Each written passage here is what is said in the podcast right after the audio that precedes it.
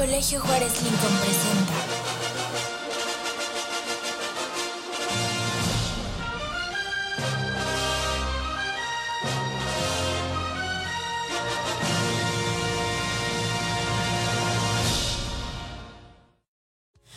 Hola amiguitos, bienvenidos a un episodio más de Historias que dejan huella. El día de hoy les contaré una historia de la adaptación de la fábula de La Fontaine, que trata de dos grandes amigos, pero ¿quieres saber qué pasó con ellos? Veámoslo a continuación. Había una vez dos amigos llamados Pedro y Ramón, que se querían muchísimo. Desde pequeños iban juntos a todas partes. Les encantaba salir a pescar, jugar al escondite y observar a los insectos. Cuando empezaban a sentir hambre, se sentaban un rato en cualquier sitio y entre risas compartían su merienda. Pedro solía comer pan con chocolate y le daba la mitad a Ramón. A cambio, él le daba galletas y zumo de naranja.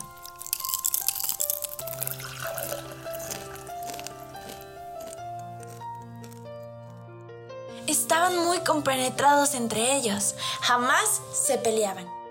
Pasaron años y se hicieron mayores, pero la amistad no se rompió. Al contrario, cada día se sentían más unidos. Como eran adultos ya no jugaban a cosas de niños, pero seguían reuniéndose para echar partidas de ajedrez, cenar juntos y contarse sus cosas. Eran tan inseparables que hasta construyeron sus casas una junto a la otra.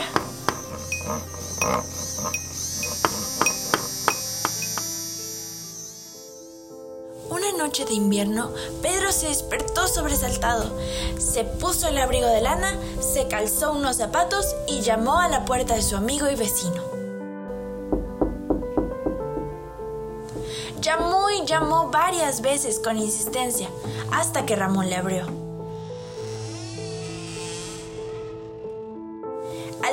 Se asustó.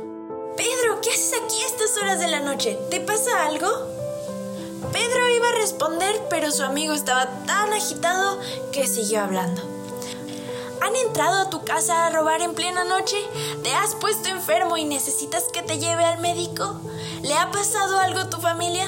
Dímelo por favor, que me estoy poniendo muy nervioso y ya sabes que puedes contar conmigo para lo que sea. Su amigo Pedro lo miró fijamente a los ojos y tranquilizándole le dijo, Oh amigo, no es nada de eso. Estaba durmiendo y soñé que hoy estabas triste y preocupado por algo. Sentí que tenía que venir a comprobar que solo era un sueño y que en realidad te encuentras bien. Dime, ¿cómo estás?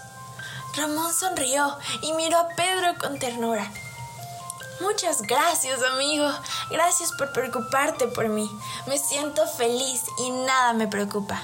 Ven aquí y dame un abrazo. Ramón estaba emocionado.